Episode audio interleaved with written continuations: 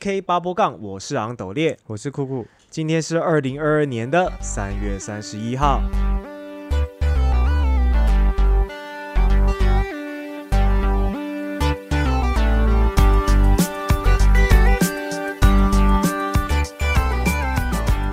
好，那这一集呢，要来跟大家聊一下的，就是呢，有关于一些格斗的呃话题。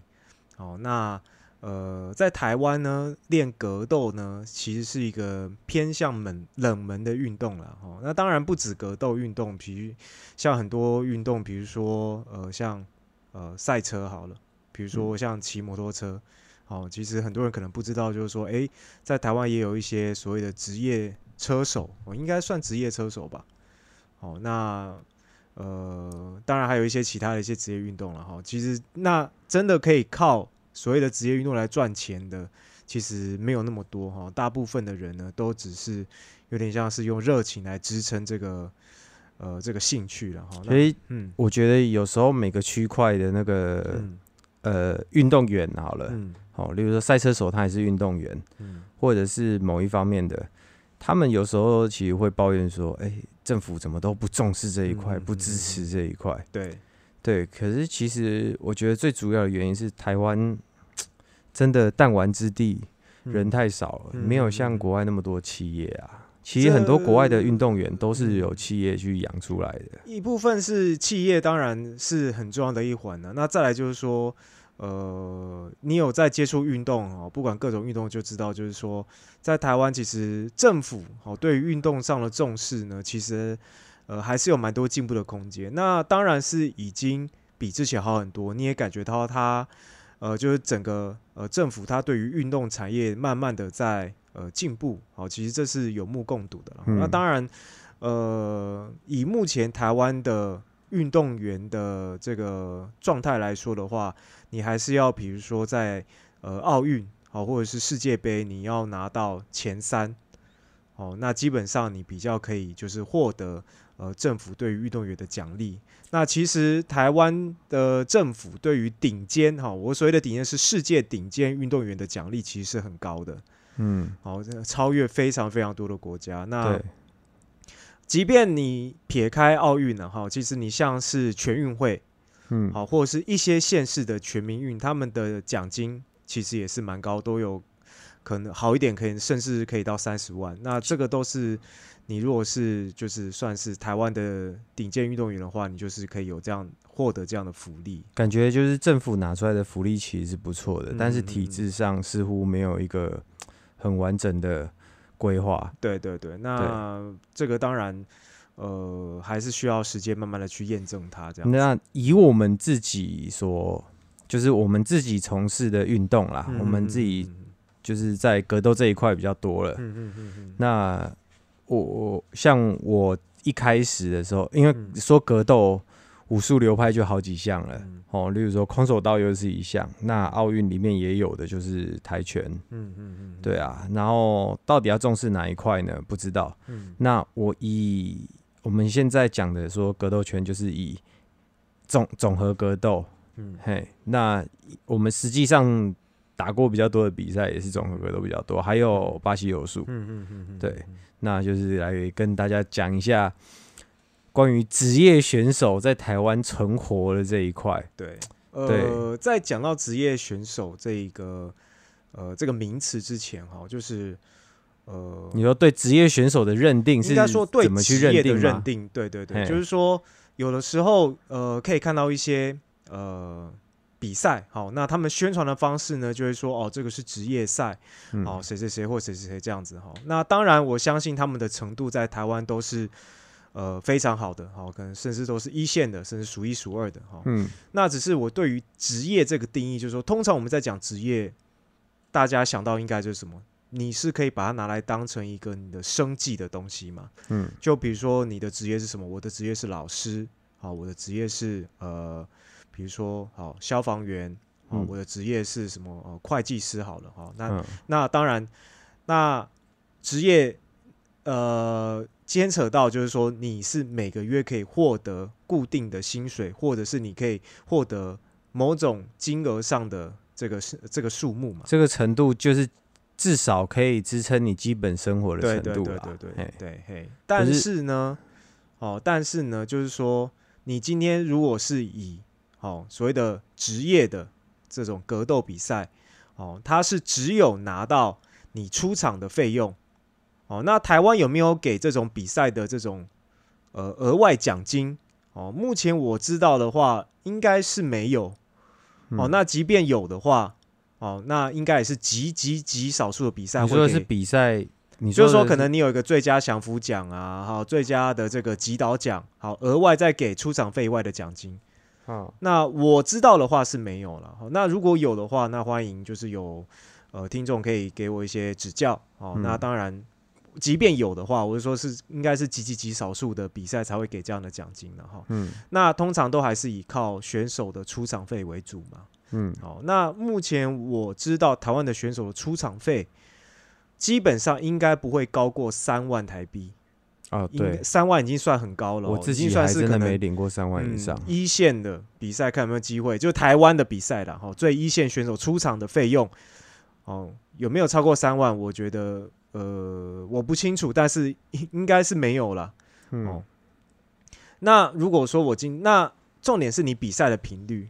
哦，你可能，你你也不要说那个比赛办很多次好了。通常你你以台湾目前这个格斗比赛办的频率来说，大概都是三个月左右一次吧。哦，那我刚刚讲到三万已经是最一线哦。那当然很多选手他是可能是呃刚开始比，好，或者是可能呃还在起步中的，可能通常都是一万。至一万五之间的出场，几千块的都有啊，几千块都有哈。通常是这样，赢的就是所谓出场费，就是我那个时候打是输了领出场费，嗯，赢了领奖金，嗯，对，所以出场啊是哦，就大概是这个样子。因为输赢斗，我那时候打的是虽然叫职业赛，但是我不认为自己是职业选手啦，就是，但是他比赛他。标榜的是他是职业赛，可是我我的意思是说，但是那时候打就是说他就是有先说好，赢了你就是奖金，嗯，嘿，啊输了的话有多少出场费这样，真的，我对啊，啊其实意思就是，那那其实要这样子解释也可以啦，就是你一样出场费啊，奖金多一多多少给你这样子，哦，因为那个只是名称名称的问题啦，是因为我我我是你赢了钱会比较多，就是这样而已，我也没有，我我就是那一场。输赢就是那个钱啊，是哦，对我是输赢就那个钱，也不会特别给多少钱。你之前打那帕西法克的时候，钱也是这样算吗？对啊，他就是一场多少钱呢？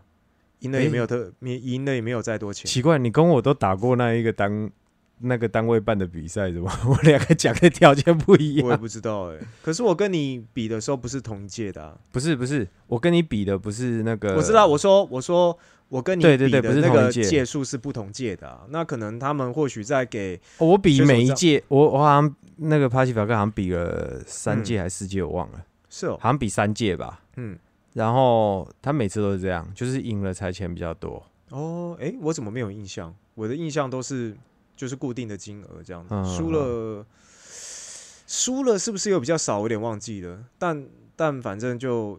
我印象中是就是那个固定的。我之前有一个朋友，他很想要去参加这比赛，嘿，我不说那朋友是谁，嗯，我就推荐他去打，嗯，然后主办单位就本来有跟他说好，赢是多少钱，出场费是多少啊？例如说，因为他那时候还很菜，嗯，嘿，然后我是跟他讲说，结果好像赢了是一万吧，嗯嗯嗯，啊，输了是。输了好像说也有七千多，七千还是多少这样？结果他上去的时候，因为被挂的太快，然后然后他后来我就跟他讲说，我就问他，哎，他主办单位出场有没有给你？他说哦有啊，出场费有给啊，可是主办单位好像很不爽，因为他上去的时候很快就被秒，等于几乎是被秒，所以被秒就是一分钟。以内左右哦，就还没到算分钟啦，只是算秒数，都还没到分钟。他这样子输了之后，他钱领的很少吗？还是说，就是本来可能说到七千嘛，然后可能才给他三千还四千这样？其实这个严格来说不能这样子。当然啦，因为是说好的啊。可是我就说，哎，也不可以这样子啊。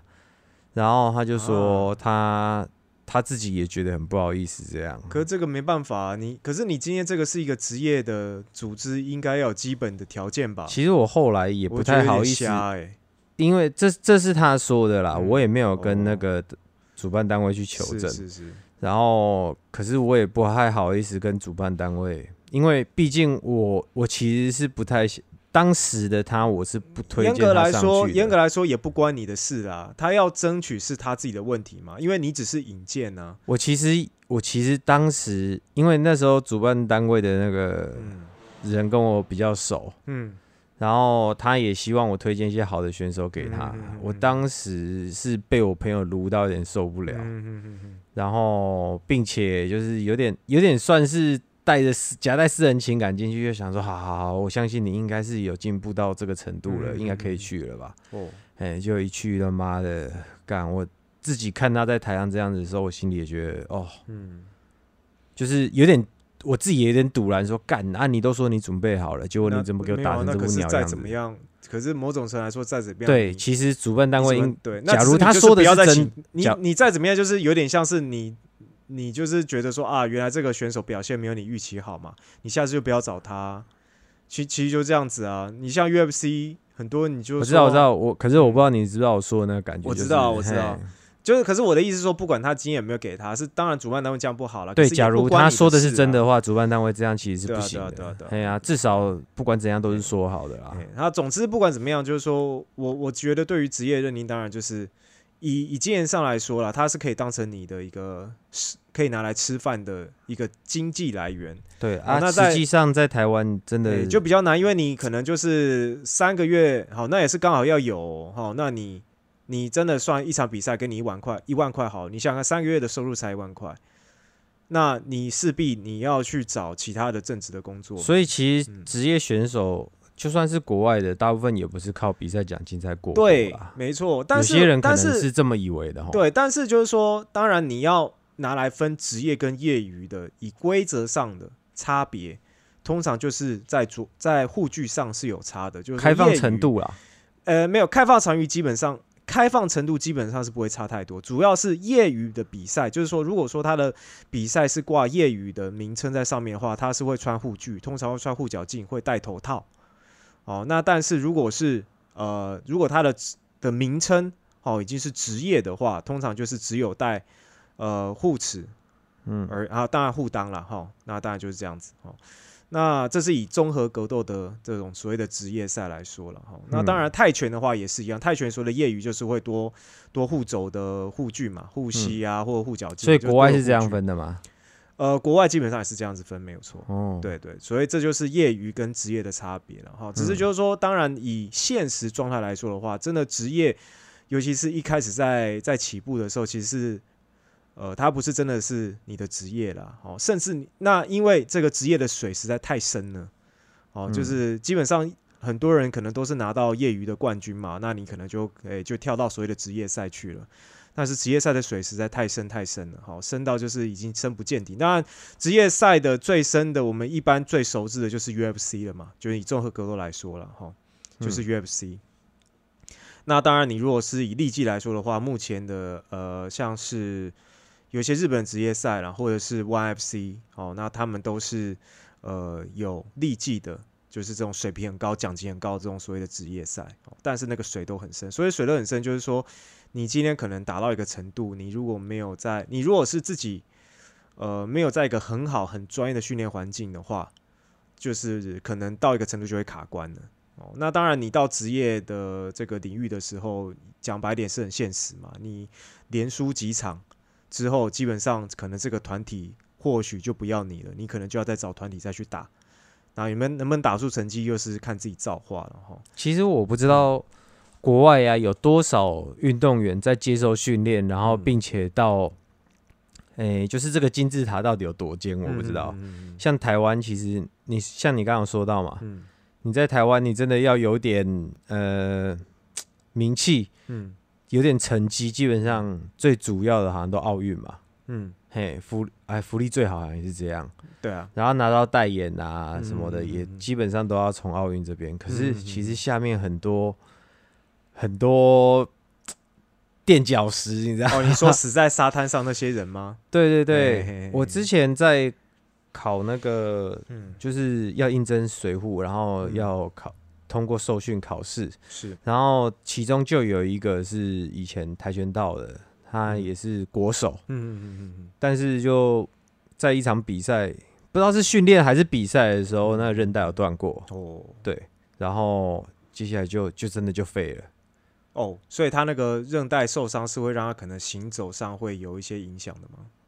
还是行走上没有问题？是，基本我们一般人的运动啊，生活自己都没有问题，甚至他也可以做出一些梯级什么的都没有问题。但是你说比赛这个是非常高强度的这种，对他没有办法，他那个断掉过之后就没有办法再那个对，像这个像我我自己也有受过蛮严重的职业伤害了哈，就是有一次在。这个比这综合格斗的时候，颈椎哈被被严重的摔。哦，知道有一集你还坚持要去，嘿嘿嘿嘿嘿，就那一次然后那其实，在那一次之后，我就发现到一件事情，就是说，如果说你今天你没有一个呃很完善的后勤单位哦，我所谓的很完善，通常就是家庭要资助啦，尤其像这种刚起步的，我们这种刚起步的这种。初出茅庐这种这种格斗的这种爱好者，嗯，那你说实在的，你你在还没有这个名气累积出来以前就受了一些伤的话，其实讲难听点是需要一些家庭上的资助啦，嗯，要不然你没你讲难点谁帮你？没有人帮你。其实其实就是你你中间受了伤之后啊，大概。在台湾，假如像，例如说像我那个朋友，他这样受了伤之后，他接下来就是唯一一条路，就是你要改换跑道了。对啊，对，你要额外另外去找工作。运动员这条路，你等于就是已经胎死腹中了。对啊，对啊，对啊，对啊，嗯，对啊。那总之就是说，好，那个你那那当然就是说，这个我们有一些比赛的经验，好，然后也看了很多比赛的组织，好的一些起起落落，好像我们。我们当时在比赛那些团体呢，现在已经都不见了。那当然，现在也有少数一些呃在办比赛的团体。哦，那当然办的频率，以我们目前看到的，就是频率呢有点，虽然还是有稳定在办，但是频率的有有点在越拉越长的趋势。嗯，好，然后这个规模好也有越来越小的趋势。然后还记得之呃最近有一呃应该说就是。前一阵子嘛，前两年就是有一个这个 WOTD 嘛，WOTD 的这个格斗比赛，哦，它的第一届那时候是说要办在小巨蛋，对对不对？然后那时候很多人就说啊，这个格斗要起飞了，哦，格斗元年这样子，嗯，那当然他在办的这一次就是前所未有的规模之后呢，哦，当然他的呃后期在办的这个比赛场地。你要跟小巨蛋比起来的话，当然就没有办法再以差不多的等级再办了。那当然，总之他还是有持续在办下去，还是给很多想要比格斗的一些人一个舞台这样子。嗯，那只是就是说，如果你今天是一个热血青年，哦，热血青年，你对你觉得说，哦，我想走格斗这条路，呃，你有什么样的方式可以把它当成一个职业？我讲最现实的，第一个就是你家底要够厚，嗯，对你背后有家人，有足够的资源在。其实说实在的，你不用被房贷所困扰的，你也不用好，例如说你好，就算你自己养自己也全家保这样子，对。可是你真的要。你真的要有足够的时间训练的话，基本上你还要兼着另一另一份主要工作来支撑你的收入来源的话，基本上是几乎很难达到。然后再来是台湾的舞台真的比较少，嗯，嘿，最主要可能还是要往国外走。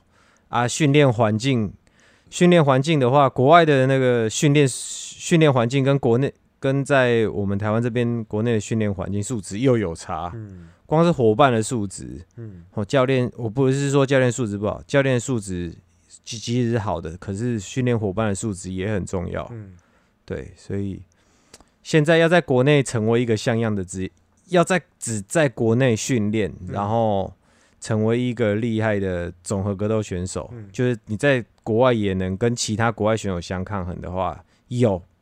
哼，但是极为少数，而且我们其实国内有很多就是能够打到一线去的，其实都有去国外训练。嗯，对啊，嗯，其实你放眼望去，就是说目前这些呃，可能已经甚至很多人已经在当教练一些呃格斗选手，哦，现在可能也都慢慢的没有在打比赛了，哈，就专心在在这个当教练授课这样，嗯，可以授课。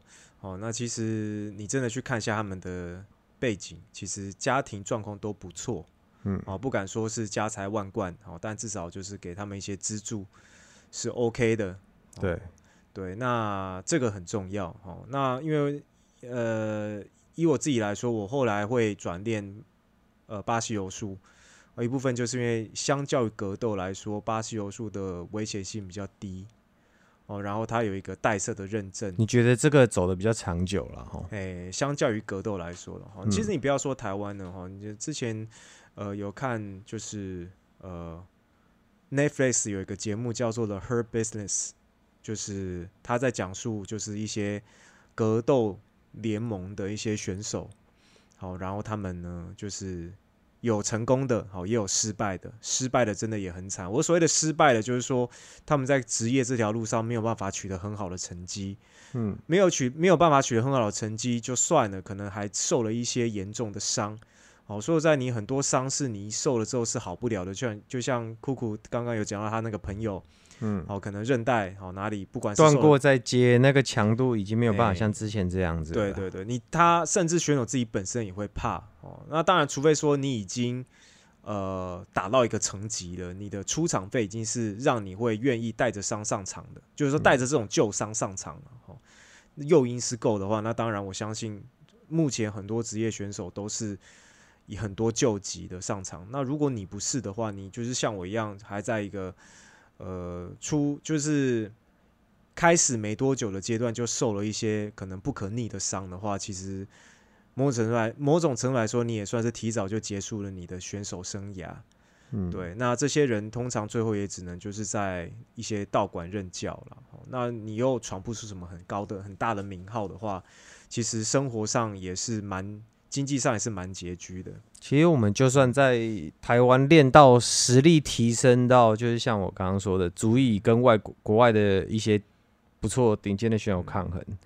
基本上，国外的选手就好像我刚刚讲的，他们主要应该也都不是靠那个比赛的奖金。嗯，国外主要好像都靠代言哦。呃，可是基本上你能够到代言，你已经是某种某种程度上已经有名气打起来了嘛。对啊，那你名气打起来，你的出场费自然也不会低到很夸张。那个前一那个等于就是前期你熬熬熬到最后可以接到代言的时候，那时候才算。但是因为职业生涯的开始熬也不是这么顺利，因为我就说你有可能在中途就对对对，我是说你要就我是说的是国外这像你刚刚说的职业选手以以这个职业作为那个。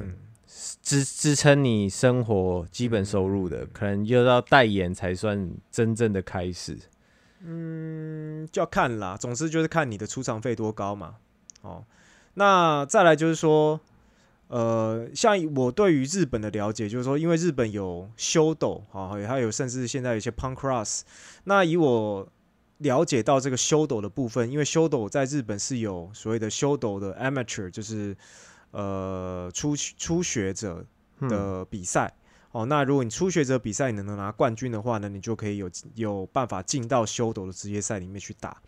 那当时我在看修斗的时候，就已经知道很多人他是在一边工作的状态之下呢，晚上还要去道馆练习。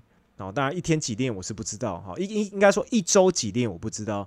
那可能天分比较好的或选手或是干嘛，即便是靠着这样子每天有点像是兴趣式的练习，然后一天可能花两三个小时，好去一个道馆练，然后最后走上职业舞台，那最后呢，呃，甚至就变成一个主业了，好，然后就辞掉原本的工作，继续当一个正职的格斗选手，好，其实在这个在日本是也蛮常见的。这个时候应该已经接到代，可以接到代言了吧？应该还不行，还不行，职业职业只是。开始而已啦，我你要你要所以他代言嘿，你说到这种程度的时候，已经算是算是有单位在供养他了嘛？没有，给他营养金什么了吗？没有。呃，就是说你今天到职业的话，通常职业的话，就是说你刚刚不是说放弃另一份工作就认真当这个嘛？他的收入应该主要不是靠奖金吧？一开始也是靠奖金啊，只是我是说，因为他们是一个组织，他们应该说他们的组织是已经有规模了，他们是会定期的办比赛的。嗯，对，所以就是变成说，你可能就是要定期定时出赛嘛，哦，不会不会，因为以台湾目前的这个格斗组织来说，他没有办法给选手那么优渥的奖金之外，他们举办的时间点哦没有办法那么的固定。嗯，对，但是如果说你今天是在以日本啊，或者说以日本来讲的话，所以日本不会像国外一些运动员，就是还给给运动，就是在没有比赛的期间还给运动员营养金啊什么的，然后当然没有。供给他们持续持续练习，没有，没有，你任何国家的运动员都有啊，有些国家运动员会啊，你你说什么奖金？就一共就是。他例如说，有些篮球员他们在比赛的时候，他们不是比赛之后靠这个奖金在生活，而是没有比赛这段期间，还是会有单，还是例如说他是企业养的，然后企业在每个月一样会给他们类似薪水的意思。对对对对对对对。对，我是说，在日本那边也会有嘛？呃，就是他们，你不是说他们固定会办比赛啊，让他们主要开始针对当职业选手，就是看那那当然就是看。你刚刚讲的就是有没有厂商赞助？通常到职业，甚至有一些有天分的年轻人，他们可能在呃业余时期或许就有厂商赞助了。那当然，赞助的内容是什么？这这个就是不止，这我就不清楚了。哦，看个不一定是钱啊，不一定是钱，那有可能就像也有可能是赞助食品，有些是食品的营养品的公呃的公司赞助嘛。那总就是你就是可以拿到一些额外的帮助啦。嗯，那。这是我我知道，就是说像日本修斗，它是像这样子。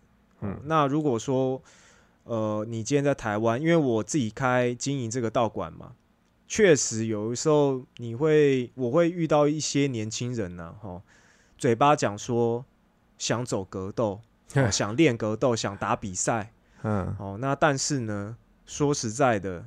实在看不出他到底哪里有这个企图心跟野心，企图心跟这个这种这种斗志在在准备这样的事情。其实应该只是他无他或许无法想象这当中的过程，其实必须到底要有多艰苦才有办法。就是说，以我自己来说了哈，就是说我自己在呃那时候在在比格斗的时候，哦，是自己。有去找那种，当然就是到处找那种 part time 的工作嘛，或者是那种签约人员这样子。嗯，好，然后呃，用额外的时间，好，可能去跑一些体能，好，那然后呢，可能晚上就去道馆报道，好，一个礼拜基本上没有个五天六天，好，那一天练习的时间点没有很长，因为你要上班，你又要通车什么的，我都是坐车去上班嘛。嗯呃，坐车去练习了，哦，从基隆坐车到台北去，哦，那礼拜六可能就坐车到，可能到可能某拳击馆，哦，去练拳击，嗯，哦，礼拜天呢又要再坐车，哈，到台北去健身房这样子，哦几乎一个礼拜呢有五六天，哦，甚至七天都要往台北跑，哈，为了去做这个练习这个事情。你是从基隆去台北吗？基隆去台北，因为基隆资源那个时候太少了啦，现在好很多了。对啊，对，现在很多地方都好很多了。你要学格斗，你要学柔术，基本上你在基隆都有选择了哈。嗯，那基本上你要过一个很某种程度来说蛮枯燥的生活，嗯，你才有可能就是说你在这个运动表现上会还不错哦。那当然，我相信现在台湾还是有很多年轻人会愿意做，就是呃投入很多心力在这上面哦。那当然能够投入。这么多心力的人，当然你在这个至少在台湾来说，你的表现绝对不会太差嘛，这就是很现实。哦，那如果你你只是单纯的一股热血哦，然后呢，这个你说想要当凭想象这样吗？他去比赛的时候就发现怎么好像人家都比较强。哎，我当时也很苦哎，嗯，我当时的工作你有。我当时有跟你讲嘛，我以前的工作是每天上十二小时，我还有办法一周五练，嗯，就是而且那个工作真的很没人性，嗯，就是早上七点到晚上七点上两天，然后后面两天是晚上七点到早上七点。也就是说，我第一二天早班，第三四天夜班，嗯。然后第五六天休假，嗯。然后早上呃早班的那个晚上七点下班，我当时的那个立当时隶属道馆在新竹，嗯。然后我住在中立，然后我就骑车，晚上七点下班，在南坎下班，然后我就骑车直接骑去新竹，嗯，骑去新竹大概八点多，快九点，然后上九点的课，上大概两至三个小时，嗯嗯，然后再骑回家洗个澡，嗯，然后洗衣服，当时自己租套房啊，嗯，所以那时候要睡的时候已经十二点了，嗯，嘿，十二点多，嗯，然后接下来再睡到隔天六点，嗯。然后就上班嘛，嗯嗯，然后再一样做这样的事情。然后晚夜班呢，晚上七点到早上七点，嗯嗯我早上下班一样是骑车去新竹去上早上的课，嗯，然后再回家，然后睡到下午再出门上班，嗯，就是那时候抢啊休假就不用讲了，休假一定是重聚的，嗯嗯嗯，对，所以当时这样一周五练程度，其实我在我在这个圈子里面程度都还不是什么顶尖，嗯，就是以这个。因为因为上班这样真的太劳累了，训练效果有限。嗯，对，也是这样子跑。嗯，对吧？所以呃，对，就是说这件事情没那么容易啊，大家不要就是。那如果你今天想要说，我今天好，我我有这个决心哈，我想要认真朝武术这方面哈，我们先以格斗来说好了。哦，就我现在想要朝这个格斗的选手迈进。好，那我需要做什么样的准备？好，那首先当然你你，我觉得你需要找一个不错的道馆。好，那我要怎么去认知什么叫不错的道馆？哦，你可以透过他的网络上的资讯，他开个他开的课表内容，好，然后它里面的选手的呃一些比赛的经历，哦，因为通常比呃一个不错的道馆，他出去他选手出去基本上是。一定是表现是不会太差的。这个经历最好是，例如说他可能经历有什么比赛啊，有得到什么头衔，你在网络上是看得到的。嗯嗯你可以实际上看到他的动作，他的实力。嗯嗯对对。那你觉得说，哎，好，那首先我选定一间道馆。对。那通常这个道馆里面呢，他的选手只要是不错的话，通常选手本身或是呃道馆的这个经营者本身，应该对于。哦，你的一些想要走格斗这方面的一些方向会蛮清楚的，不敢说他可以给你一个保障，就是你一定可以当上职业选手，但是我相信他给你可以给你一些呃，你现阶段可以走的这个方向。好，那选道馆当然是第一个嘛，哈，那第二个当然就是你的练习的时数。哦，通常你要呃，可以就是比较有一些成绩了。哦，你至少至少先一年跑不掉了，我觉得。当然，你不是说要练到一年你才能去比赛或是怎么样？一年还很菜啊。对啊，那如果说你有好的环境，一年其实是确实可以练到一个程度是没错了。哦，当然你要什么时候开始比赛，你自己可以去判断。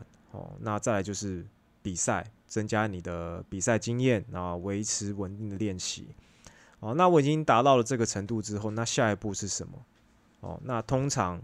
在台湾的话，下一步基本上可能就很容易会卡关哦，因为呃，台湾能比的比赛哈，你要比力技也好哈，你要比格斗也好，它的选择其实呃没有到很多哦。那所以基本上，当然如果你今天想要呃呃持续的，就是增加你的实战经验的话，当然就是有比赛你就去接触去尝试看看，对。那去比赛当然就有风险，好，我刚刚就讲说，你有可能在比赛中会受伤，好，运气好的基本上就是一些皮肉伤了，然后运气不好就是哪里断好哪里断这样子。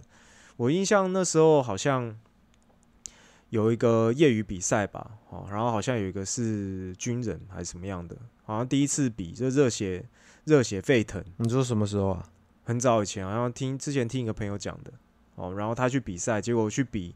第一次去比赛，好像门牙就门牙就被打断了吧？嗯，牙齿又被打断，修起来很贵的。对啊，对啊，对啊，对啊。然后好像就消失了这样子。嗯，对啊。那运气不好的，通常就是会像这样子。那当然，那个人好像没有什么准备就去了。哦，所以千万不要把一个格斗比赛呢想的太太过于热血哦。如果说你没有在一个，因为因为像我自己一开始是这样子，我自己的第一场散打比赛是自学，然后我就去比了。哦，然后就被打的乱七八糟这样子哦。那某种程度来你还有说赢哎、啊，我输了、我第一场是被打爆啊。我知道，我说你后面不是自一样呃，继续自学又赢了一场，对，那那总之就是说，呃，当时我会这样的心态去，也是讲白了，也是小看了这个比赛嘛。就我我也要提醒一下大家，嗯，自学上去会赢。那时候那时候那个安德烈凭的是他的身体素质。嗯刚刚不是说道馆就是你的时数练习时数要足够嘛？其实还有一个东西也要算进去，就是你去道馆主要练是练技巧，嗯对，然后你体能还要另外花时间去练。嗯嗯，你的体能、你的爆发力、重量什么的，你那个都要另外再花时间练，所以那个时间可能要再加上一倍甚至两倍。嗯嗯嗯。对，然后再来你说的就是去比赛前要做好准备嘛，嗯，嗯，对。保险一定要保对，对，然后这个就是，呃，那你把自己准备好了，基基本上就是在等比赛了嘛。嗯。那如果说你家庭哦，这个是我在讲说你是要用最呃前面除了你准备时间难的状态哎，还要准还要准备学费哦，嘿嘿，你家你家庭的状况就是一般人哦，没有特、嗯没有办法给你一个特别的资助的状态的话，通常就是在等比赛了哈。嗯，那如果说今天家庭哦，你的家人哦，听到你的这个决心毅力，也看到你的努力的过程，哦，决定要资助你哈，要赞助你的时候，那你下一步要可以干嘛呢？哦，嗯那我会建议你呢，哦，就出国去吧，哦，就出国去练。那你说要出国去哪里练？哦，其实现在光泰国哦，就有一些很棒的、很专业的综合格斗道馆、立技道馆哦都有。嗯其实最近的当然就是泰国哦，那日本哦，日本也可以，好、韩国哦。那其实我自己觉得首推当然就是泰国。那为什么？因为泰国的话，基本上呃消费来说比较没有那么贵，而且泰国的这种格斗道馆呢，通常都是呃很多外国人都会去那边练。你在那边讲英文，你这不英文哦，即便讲的没有很好哦，但是因为在台湾在学英文，基本上应该是大家都必备的过程了。好，不管你讲坏、讲好、讲坏，应该都不会是零。哦，那你如果你去日本的话，有可能是从零开始。我说语言英文好像在那里不太不太受不太够会比较，难一点，对。但是你去泰国的话，哦，训练强度也高，哦，然后呢，英文呢就是也勉强可以沟通，哦，然后费用上来说的话，也相较于日本来说，应该是也没那么贵，哦，所以泰国是首推。那当然，如果如果说你今天是呃美国有亲戚的话，其实去美国的道馆练当然是很棒的选择，甚至比泰国都还好。而且在美国的比赛也很多，哦，那种因为在美以以我当时自己在美国的经验，就是虽然说是当时在美国待了三个月，但是也去看了那种很小的比赛，嗯，他也算是职业的哦，因为是带小拳套，就是基本上综合格斗的的规则嘛，然后也没有任何护具，然后只是他就办在一个铁皮下面，他就搭个铁皮，哦，然后就摆个就搭个擂台就开始比了。嗯，哦，那真的是非常场地非常的简陋了哈，我才知道说原来美国的这种小比赛可以小成这样。哦，就是，但是就是就是到处都有啦，你要每个礼拜打都可以。哦、你之前有去过泰嗯国的那个泰，你之前有去泰国那边训练过吗？我没有哎、我我哥有，他自费去的，哦，对，对，因为我看你哥嗯其实泰拳打的还蛮，还 OK 的。嗯嗯嗯，但但就是变成说，呃，我是有点好奇啊，嗯就是泰国那边的那个选手，嗯嗯，就是那边训练环境的作为伙伴，我知道那里应该外国人也不少，可嗯是比例上来说，会不会壮汉比较少啊？不会啊，壮汉很多啊，为什么会壮汉很少？壮汉就是我，例如说你可能是你是打八十几公斤量级的，嗯然后他们那边可能在那里训练的选手，因为像泰国人他们的身材普遍比较没有那么高大，，对，嘿，可是你在你之前像那个，不会啊，我刚刚有说很多外国人会去那边练啊，对对对，我知道，可是我在想当地人还会不会还是比较多？不会啊，呃，要看你如果是纯泰拳道馆的话，那当然可能本地人会蛮多的。但是现在很多道馆，它是虽然说教练很多是外国人，但是他的名声已经大到会让世界各地的哦，已经很多人慕名而去了这样哦，所以不缺壮汉的，完全不缺。那你想想看，一个练习场有可能二三十个人，嗯。各种国籍都，反正跟你练应该五六个差不多了啦，五六个你也你也没力再上。对对对对对对那在那种环境，其实强度很高嘛，就是你会再怎么样，你都会被激发起来了。那当然，你就是你在国外的话，你的比赛你就有很多选择嘛，你就可以继续往上打上去，看你能打到什么程度。那这个就又是个人造化，你就有。真的有可能朝所谓的职业的方向走，所以你之前跑去日本练巴西柔术的时候啊，日本那一间，因为你去的那间那个是崩塞，他那一间老外也很多嘛？没有哎，我当时去的时候，日本人居多吗？就九呃，日本跟巴西人啦，因为他是巴西人是教练嘛，嘿，对啊，所以就是日本人跟巴西人。哦，其他的就是日本人比较多了，也有也有也，他那个时候状态是有，他有分两个馆啦，一个馆是。九成都日本人，那一个馆是九成都巴西人，九成都巴西人，九成都巴西。那你是在九成都日本？我是都在日本人的馆。对，你有去过九成都巴西人的馆吗？所以他们那里平均的人是比较体型都偏大。啊我那时候体重大概八十公斤吧，在那边算是一般体型在在巴西在巴西那个里面算一般体型，一般哦，一般体型。那随便就是很多人都体型比我大了。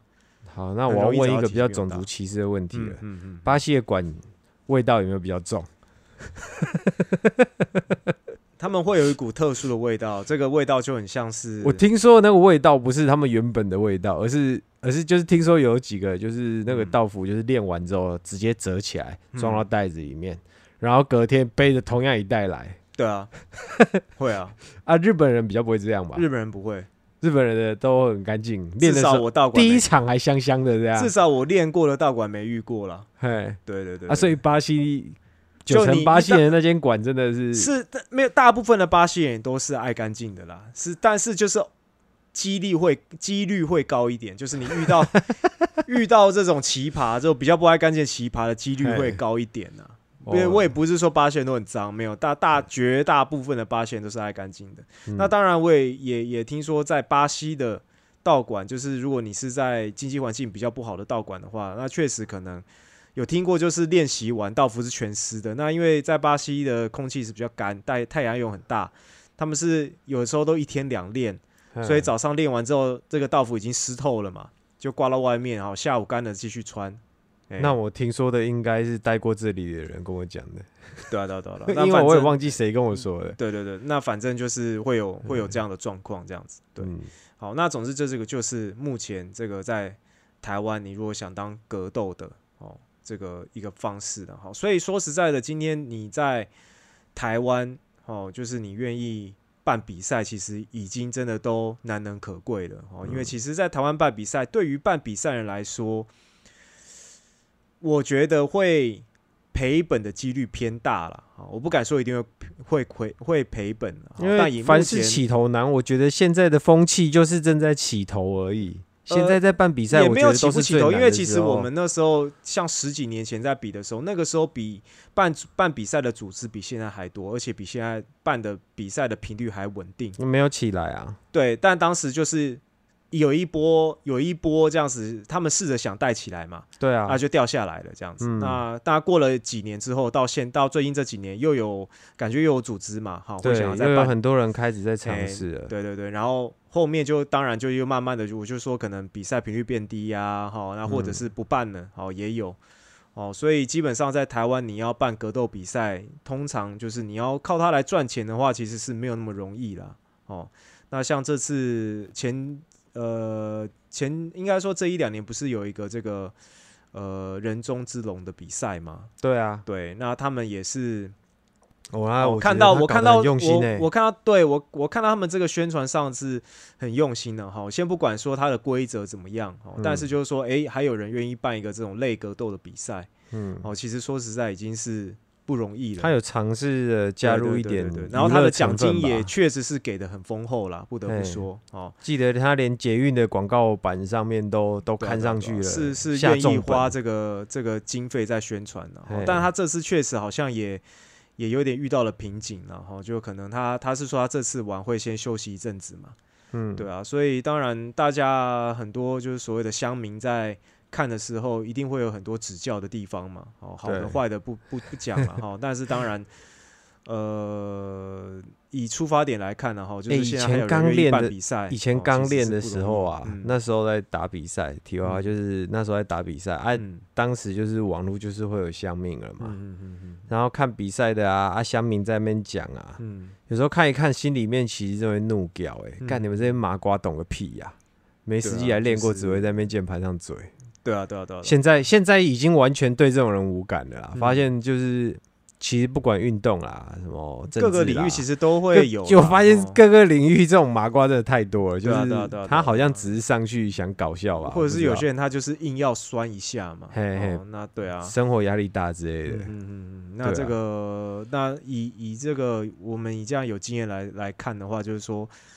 呃，当然我当然我觉得你在朝这方面努力的时候，这方面其实你必须要去忽略啊。对对对对，相信就是说他们愿意办比赛的这个出发点绝对是好的了。嗯，哦，那当然你说内容有没有可以在在提升的地方？那一定有的嘛。你说要办两次就要办的很完美，那当然是是比较困难的事情了。哈，那当然你愿意，但是只要愿意去尝试的话，继续去改进的话，那只会越来越好嘛。嗯，哦，那当然也希望就是说，诶，他们在呃，在这一次的风波哦之后哦，能不能再继续办下去，那就是看他们的决定这样子哈。那今我们刚刚都在讲格斗的部分嘛，哈。那今天以以巴柔的哈巴西柔术的这个角度来说，你说今天想要靠巴柔吃饭，好，在台湾有没有可能？哦，那基本上我只能说很难，好，非常难哦。我不会说不可能，但我会说非常难哦。那我现在在台湾看到靠八柔吃饭的只有开馆的人。呃，对，通常是就是说，如果你说你今天我要当一个职业八柔选手，甚至可能很多练八柔的人会觉得说啊，八柔可以当职业哦。诶，还真的有哦。现在尤其现在国外呢，越来越多的这个巴西柔术比赛，好，所谓的职业比赛。那我在强调职业比赛，就是说一定一定是有选手一定有相当的实力哦。那也是给这种所谓的出场费的方式，哦，一早呃早期没有这种职业赛呢，还没有出来的时候，通常都是靠呃，比如说阿布达比的世界赛，哦，那你通常是拿量级第一名，或是无差别级的，呃，应该说量级前三名了哈，就有不同的程度的奖金。还有无差别级的这个前三名也都有一定的奖金，好，那就阿布那唯有阿布达比的职业比赛，好才有这个奖金。但后来呢，有越来越多的这个巴柔的一些民间组织呢，开始举办了这些所谓的职业柔术比赛。好，那我们比较常见就是 Polaris，好，Polaris 它就是一个这个呃职业的，就是说你他会给选手入出场费。好，就跟格斗比赛一样，好，或者是现在什么呃，Who's Number One，好，就是 Flow Grappling 办的，好一些比赛。那些选手都是受邀还是自己去报名的？呃，都受邀的，对吗？对，都是受邀的。但是你能受邀，基本上你就是大部分都是所谓的世界冠军呢，嗯，哦，各个层级的世界冠军。那在巴柔，你要拿到世界冠军，基本上，呃，你要从小练。比较有机会哦，而且你要在从小练就要在一个比较好的环境里面哦，所以你说巴柔可不可以拿来当职业？哦，其实是可以的，只是说在台湾呢，哦，几率比较难。目前是零吧？呃，因为还没有人成功。台湾有一些柔术协会了哈，就是说有办这个，好像就是有有亚锦赛了哈。那他们的亚锦赛跟巴西柔术、巴西柔术的亚锦赛是不同的组织的哈。那好像那个那个是比较有台湾政府是认可的。好，先不管说这个难度怎么样，但是就是说这个目前他们这些所谓的国手去参加这些亚锦赛是台湾政府认可的。那如果说拿前三名的话，可能就可以因此可以获得政府的奖金。哦，那有有没有我不清楚啦，那可能会有哦。那如果说你今天是呃已经就是说哎有机有这个能力代表台湾去出赛的哈，那你可以获得这个奖金的话，那当然这个就是你的收入的来源。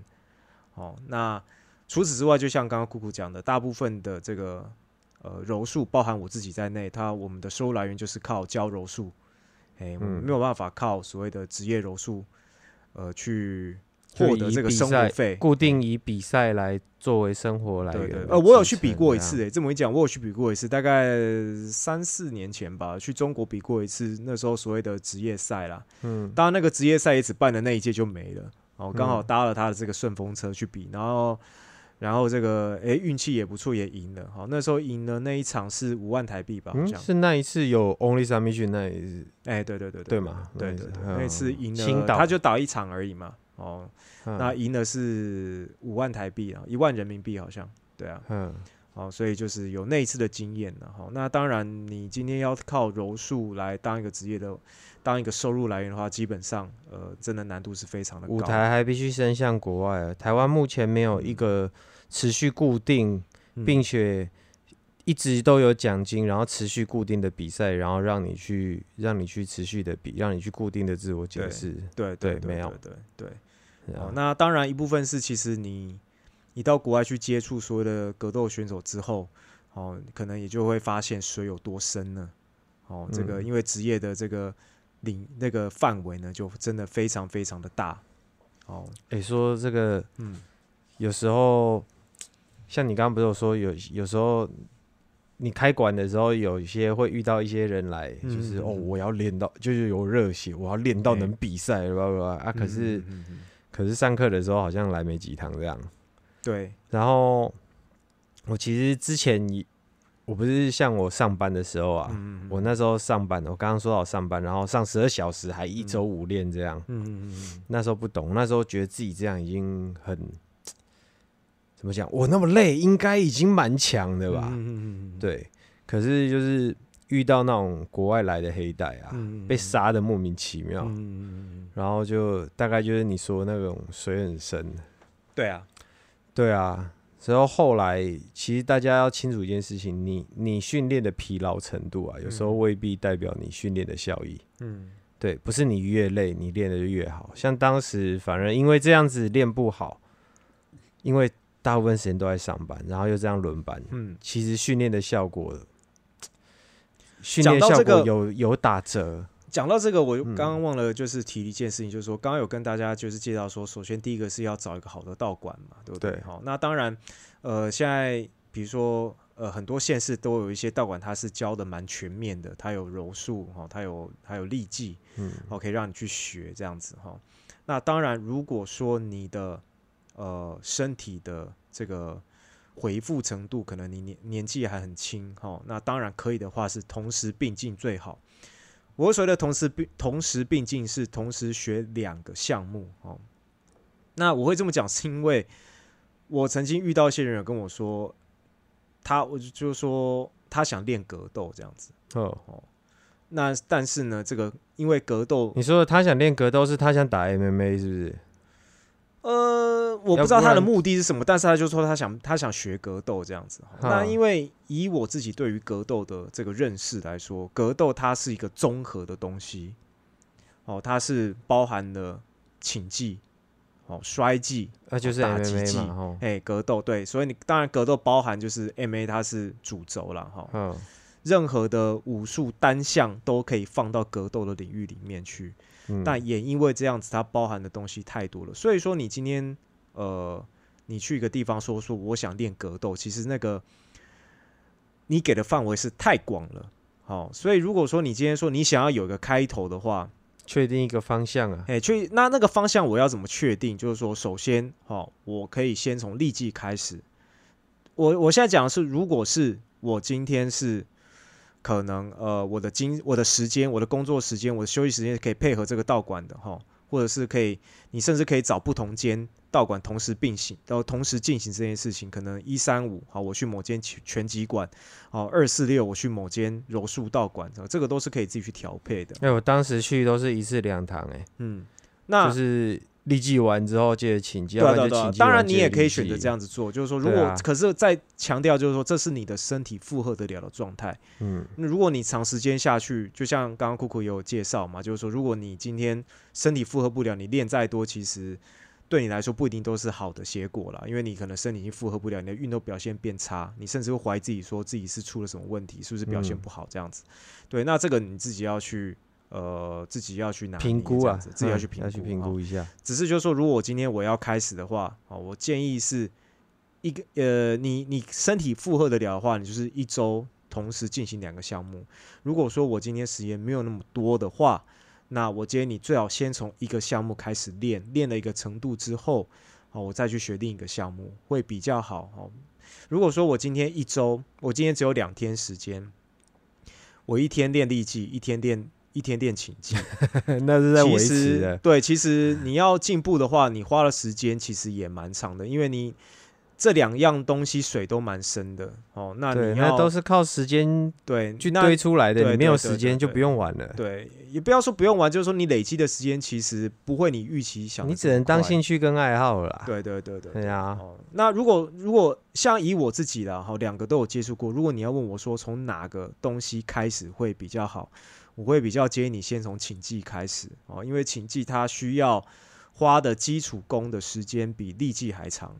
某种程度来说，力记是一个可以速成的东西哦，打拳了哈。当然跟它请记的时间比起来，它的确是比较速成啊。对跟跟请技来说了哈，它是比嗯较相较于比不是说速成，就是说我两天就可以学起来哈，或是三四天也不是哦，但是它就是应该就是说，你可能练了一两个月，你就可以干掉普通人了。可是你请记练了一两个月，你要干掉普通人，可能有点难。呃也就是只靠请记的技巧一两个月，然后你要去干掉一个路人，可能会有意外。也不是这么，也不要说干不干掉了，就是说以以技术的含量来说，通常你如果一周练两次，你学两个月，基本上你的拳型应该是都会打的差不多了，也可能会一些基本的移动了。嗯哦，这个是我对于力技的了解，甚至你可能都知道怎么踢了。如果你在一个呃不错的道馆，一周两次。训练这样子，哎，一周两次，一周两次就可以了。哦，你这样学了两个月，基本上你应该会踢会打。哦，当然还有一些细微的技术可以再慢慢去修正。嗯但是你如果是请进两个月，通常只能学到连皮毛，可能就只有皮毛了。我说皮毛是，哎，逃脱，尽量还哎还还一些不全基面的降服脱。哈，一些基本的降服这样子哈。嗯，所以如果说你今天真的要要我给一个建议，说我要从哪一个项目开始的话，啊，我会比较建议先从请技开始。你可以请技先接触了大概三四个月左右，好，已经都可以开始对练了，好，已经可以开始有点强度对练了，再安排个一天。一个一周安排一天，或者是变成本来一周两天都请记，然后变成一天变一天请记，然后开始一天开始学力记，然后这样对你的这个格斗的方向呢，我觉得会比较有一个方向了哈。那当然，这个都是我自己，就是我我们刚刚我们今天讲内容都是我们呃接触这个运动这么久的时间呢的一些经验哦。那当然，如果说你今天最后没有办法当成一个所谓的职业格斗选手，但是如果你能打一些所谓的职业赛的话，我相信对你的这个人生来中人生来说也是一个蛮不错的经验。嗯，很宝贵的体验哦蛮不。错的体验哦。那个站上台的那种感觉，哦，跟你实际看人家，你应该说跟你看影片那感觉真的是差很多。就有上去，感觉上去打过，如果运气好又有赢过，嘿，其实真的是会说，哦妈呀，没白活了。对啊，对啊，对啊，对啊。对啊，嘿啊、那当然，如果说你今天你年纪够哦，还二十四五岁哈、哦，有一定的热忱，家里又愿意又愿意帮助你的话，那当然你在台湾练到一个程度之后呢，你愿意到国外去发展，我觉得这也是个很棒的选择。